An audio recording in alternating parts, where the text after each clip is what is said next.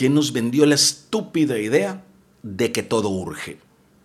Me acuerdo cuando era niño o incluso adolescente que tu mamá salía al súper o cualquier lugar y se te olvidaba pedirle algo. Era prácticamente imposible localizarla y avisarle que se te había olvidado pedirle tal o cual cosa. Había que esperar a que llegara para decirle. Si te ibas a la escuela o salías a algún lugar, no había forma de localizarte. Era esperar a que llegaras o que supieras que ibas a estar en X lugar para que alguien te llamara al teléfono fijo de esa casa. Cuando las cosas realmente urgían, había que ir a donde estaba esa persona para avisarle. Eso hacía que solamente lo hicieras cuando era realmente una urgencia o algo de suma importancia. Con el tiempo, el sentido de urgencia ha cambiado drásticamente. Ahora con solo un mensaje que nos llegue ya decimos, eh, eh, es que eh, me están mandando mensaje. Le estoy contestando, espérame, como si se tratara de algo, no sé, de vida o de muerte. Me he asomado a ver tales mensajes o a preguntar qué era lo que le preguntaban con tanta urgencia y en el 100% de los casos eran cosas que podían esperar minutos, horas, es más, incluso hasta se podían ignorar y no pasaba nada. Mentira, no era nada urgente, no había a quien salvarle la vida. Nadie dependía de nuestra respuesta, nada era tan importante. Este sentido de urgencia tan estúpido que tenemos hoy en día nos hace manejar distraídos, estar en reuniones y no hacerle caso a nadie, apartarnos y seguir en el celular, el baño con el celular en la mano, estar acostados al lado de nuestra pareja y estar pegados en la pantalla, ignorando a los que decimos tantos amamos. Estar en un partido o un evento de un hijo y estar totalmente distraído. Y en resumen, actuar como un perfecto tonto. Y no, ya no es exclusivo de los adolescentes estar tan embobados en los celulares.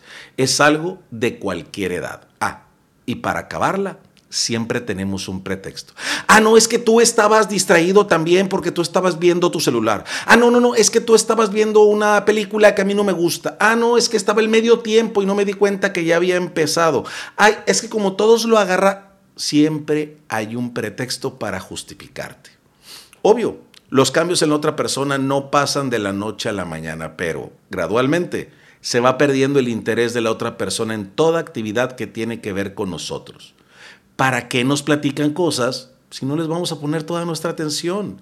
¿Para qué nos invitan a un lugar si vamos a estar distraídos en el celular?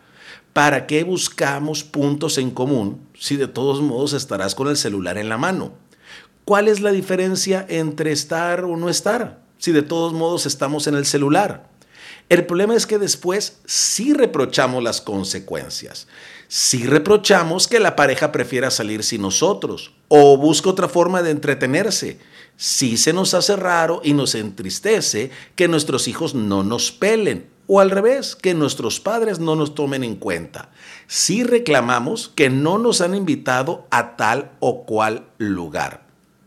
Y ante todo esto, he descubierto algo, que no, no pasa absolutamente nada si llegamos a un lugar y guardamos el celular y lo ignoramos por minutos o por horas. Que nadie se ha muerto hasta ahorita por dejar un celular a un lado.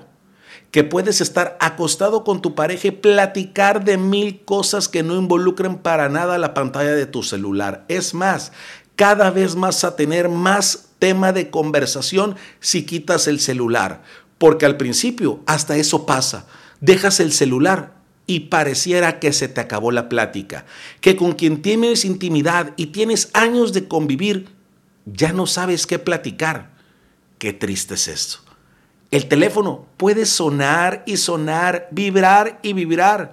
Y que si es urgente, la persona te buscará de la forma que pueda y va a lograr que te enteres de que no hay nada, absolutamente nada más importante que la persona física que tienes enfrente o a un lado. Por si fueran pocas las consecuencias a nuestro alrededor, a nosotros mismos nos crean afectaciones, nos vuelven más distraídos, reduce nuestra capacidad de concentración, limita el sueño placentero, dejamos de hacer cosas realmente importantes, nos crea ansiedad, Total que un solo beneficio no tiene. El mensaje, la llamada, el meme, el posteo, la respuesta y todo lo puedes recuperar. El daño a los seres queridos es mucho más difícil de lograr. Y es que se ha vuelto como una droga. Estadísticamente, ahora choca más la gente en su automóvil por venir viendo el celular que por manejar borracho. Es más peligroso todavía. Tengo amigos que han chocado y que han jurado por las once mil vírgenes que van a dejar de manejar con el celular en la mano. Mentira. Al mes lo están haciendo nuevamente. Pero ¿qué crees? Todavía estás a tiempo de reconocer que vives dependiendo del celular y que te es más atractivo que cualquier persona. Todavía estás a tiempo de platicar con tu pareja antes de que se vaya por otro lado. Todavía estás a tiempo de platicar con tus hijos e interesarte en tu vida. Todavía estás a tiempo, mientras están vivos, de platicar con tus papás y preguntarles qué les pasa, qué les gusta, qué no, qué ha pasado en la semana. Todavía estás a tiempo de terminar tareas y trabajos sin necesidad del celular todavía estás a tiempo. Postdata, primera vez que le incluyo. Realmente pareces tonto pegado a un celular y no sabes lo harto que puedes tener a tanta gente con tu actitud. Ahí te dejo esto, por si te sirve.